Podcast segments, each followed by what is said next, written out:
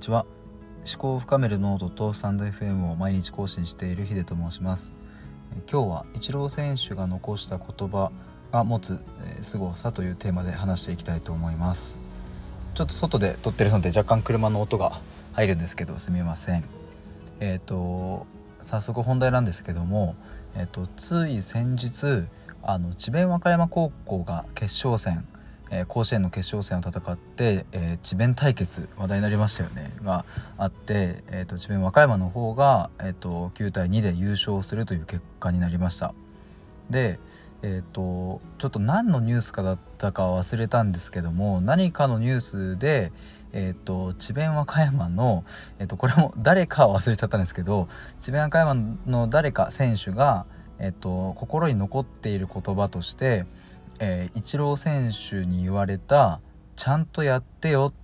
っていう言葉が心に残ってるという話を、えー、とあるニュースのニュースキャスターが紹介するっていうシーンがあったんですね。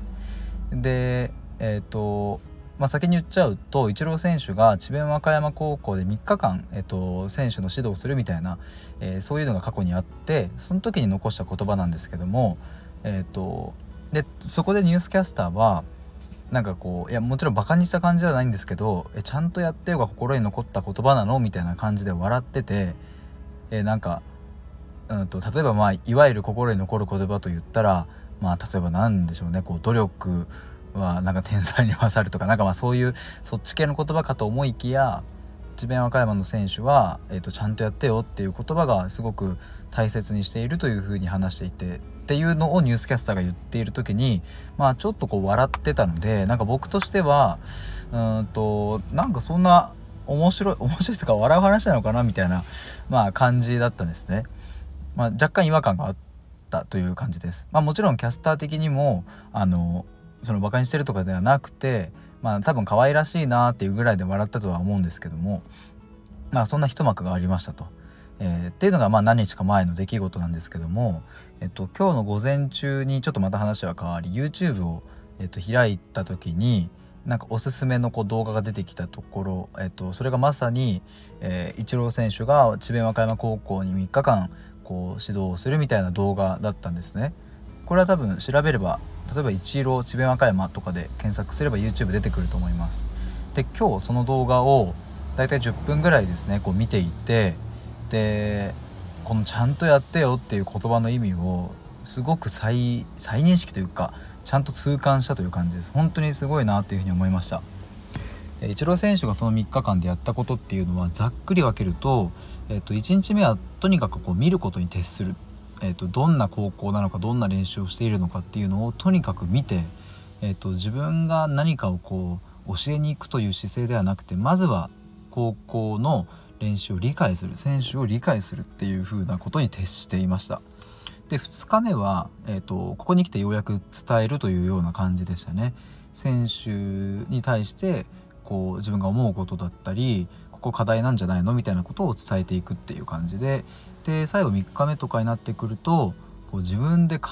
えて動けるようにする。選手一人一人が自分で考えて自分で質問してイチロー選手に質問してでまた自分でそこから考えるみたいなそういうプロセスを大事にしている、まあ、そんな感じのイチロー選手の3日間でした。でまあその動画を見る限り、まあ、本当に10分ぐらいの動画なので全部は分かんないですけどもイチロー選手も、え、そこで感じたことを、えー、率直に選手に伝えているし選手は選手でやっぱり1日目とかうわ憧れのイチローさんだみたいなすっごいえっとこうまあなんか感動するような感じでしたけど、まあ、やっぱりこう練習になってくるともう必死にイチロー選手にこう聞きに行って食らいついてみたいななんかそんな感じの3日間で、えー、と見ているたった10分の動画の中でもあなんか感動見ている方も感動するななんかすごい素晴らしいなお互いにこうリスペクトを持って野球をするってかっこいいなというふうに思いました。で、えーと、イチロー選手が、えーと、その3日間を終えてですね最後のこう、まあ、選手がこう「ありがとうございました」とこう花束を渡して、えーとまあ、お礼をするし、まあ、よくあるあるだと思うんですけども、まあ、選手監督がイチロー選手にこう頭を下げるみたいなそういう一幕があってでじゃあ最後イチローさんからじゃあ一言みたいなところで、まあ、何を言うかなっていう、まあ、みんななるじゃないですか。まあ、僕ももしその場に選手としていたらいや最後にイチロー選手は一体どんな言葉をかけてくれるんだろうみたいな感じで多分ワクワクしながら、まあ、聞いていると思うんですけども、まあ、そこでですねイチロー選手が、まあ、あの最後に言った言葉が「俺はずっと見てるから」と智弁和歌山のその活動これからの、えーとまあ、試合だの練習だのずっと俺は見てるから君たちちゃんとやってよっていうのを最後ポロッと言って、まあ、若干こうそこではなんか和やかなこうちょっと笑いが起きてみたいななんかそんな感じだったんですね。で、えっと、その後にイチロー選手が番組のキャスターにあの最後に言ったあの「ちゃんとやってよ」っていうのはなんかどんな意味合いが込められてたんですかっていう質問を受けた時に言ってたのは僕はあの言葉で全てこの3日間が思い出せるようにまあ、あのなってほしいというかそういう意味を込めて言ったみたいなことを言ってたんですね。つまりイチロー選手もあの最後の最後でこれこれこうでああでっていう指導するような言葉を言ってても、まあ、残らないと心には。じゃなくてちゃんとやってよ見てるからねっていうその一言で3日間を全部思い出させるようななんかそんな一言を言ったということを言っていて、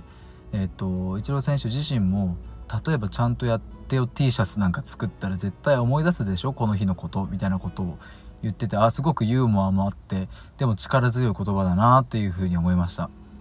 まあ改めてタイトルにもあるようにイチロー選手の最後に言った言葉が本当にすごい、まあ、力を持っているなという感じです。まあ、なので冒頭の話に戻るとそのニュースキャスターがちゃんとやってよっていう言葉がこう残っているといった智弁和歌山の選手に対して、まあ、ちょっとこうフフフって笑うようなシーンがあったんですけどもこれ本当に深い言葉だなっていうのをこの動画を見てたらすごくわかると思います。もちろんキャスターもきっとこの動画を見たらそういう意味だったのかっていう風になると思います。まあこれもちろん知らないとねちょっとなんか可愛らしい一言というかちょっとこうまあふざけて言った一言感はありますけどもまあそんなことよりもやっぱりイチロー選手が持つなんか言葉っていうのはすごく、うんと、適当に言ってるわけじゃなくて一つ一つにちゃんと力を込めて言ってるんだなというのが分かりましたというお話でしたちょっと長くなっちゃいましたけども、えっと、こういう感じでやっぱり言葉ってあのまあもちろんイチロー選手が言ったということが大きいんですけどもそこにどんなことを込めるか意味を込めるかっていうことも、とかなり大事なことなんじゃないかなというふうに思います。まあ、というわけで今日は以上です。毎日こんな感じで気づいたこととか日々考えていることを、えっと、まとめて、えっと、発信しています。ノートの方でも書いているので是非概要欄からリンクの方飛んでみてください。では、えー、以上です。また明日。